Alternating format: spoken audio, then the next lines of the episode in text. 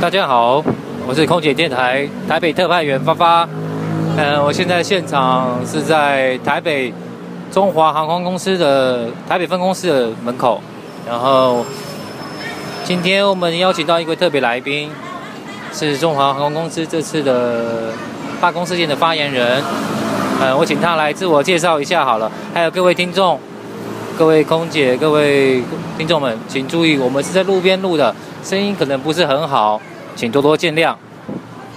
啊，我们就请那个发言人自我介绍一下。哎，大家好，我是桃园市空服员职业工会的顾问，我叫郑雅玲。大家好。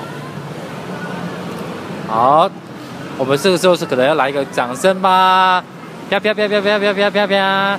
好，呃，这次呢，呃，首先我们要先恭喜一下你们这次呢罢工成功。所有的诉求几乎都是可以达到了吧？对，然后也辛苦了，在这个台北这么炙热的环境下，三十八、三十九度，呃，体感温度可能到四十几了，你们可以达到这个达到诉求，然后也是我在我们台湾的劳工劳工办公室上非常非常达到一个很难完成的一个阶级了吧？一个阶段，这是对于台湾年轻人来讲是一个很值得恭喜的部分。呃，接下来我有几个小小的问题想要请教。呃，第一个问题呢，简单的，请帮我说明一下，呃，华航的简介。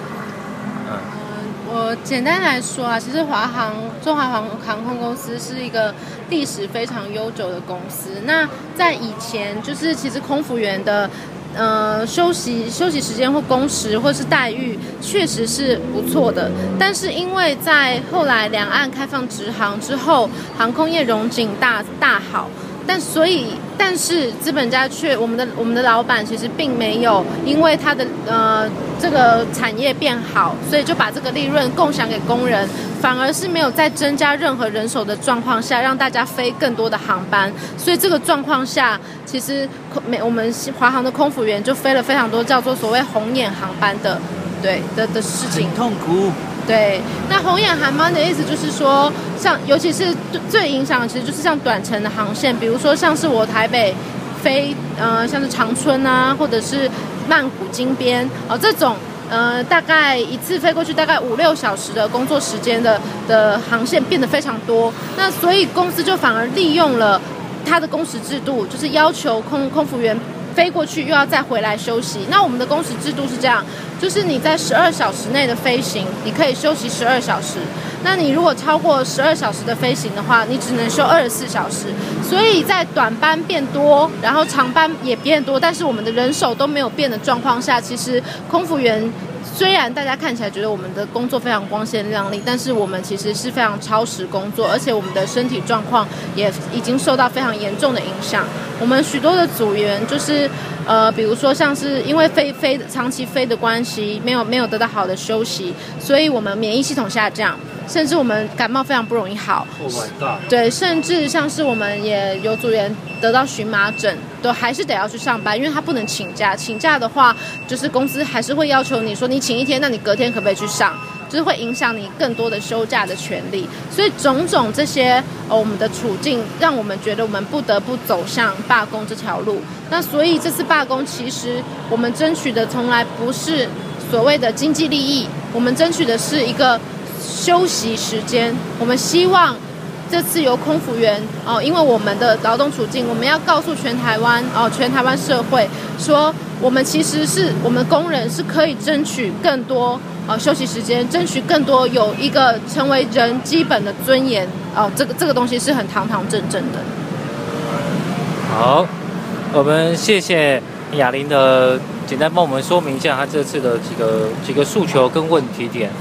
嗯，就我这个台湾特派员发发来看啊，嗯，我刚才有说明了一些我自己的一些想法跟看法，呃，不过因为对岸的空姐跟空服空服员们跟台湾的一些华航空服员可能有一些不同的状况，呃，可能需要要一些比较，会产生一些不一样的想法。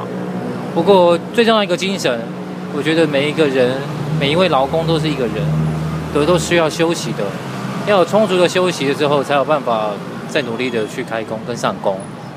而且这个时代已经不太一样了，我相信不论是台湾或者是世界各地都是一样的，要尊重劳工，因为人才越来越重要。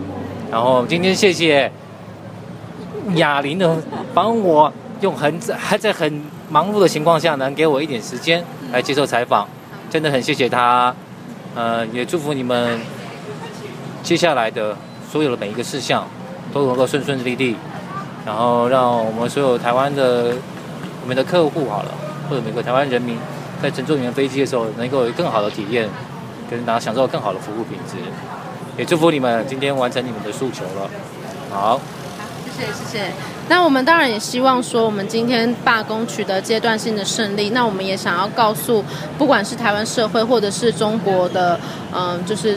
我们的同志，我们也是想要说，就是其实我们只要团结起来，就是其实我们基基层的人民是可以有力量的。那我们也会鼓励大家一起去争取，争不管你是劳动者，或者是你是被压迫的公民也好，就是我们团结起来，我们一起来对抗，就是所有在我们身上的压迫。然后我们今天的胜利，其实是证明那个对抗是可以换来胜利的。好，谢谢大家。好，谢谢。最后一句我补充一句啊。传扬社会主义正能量，耶！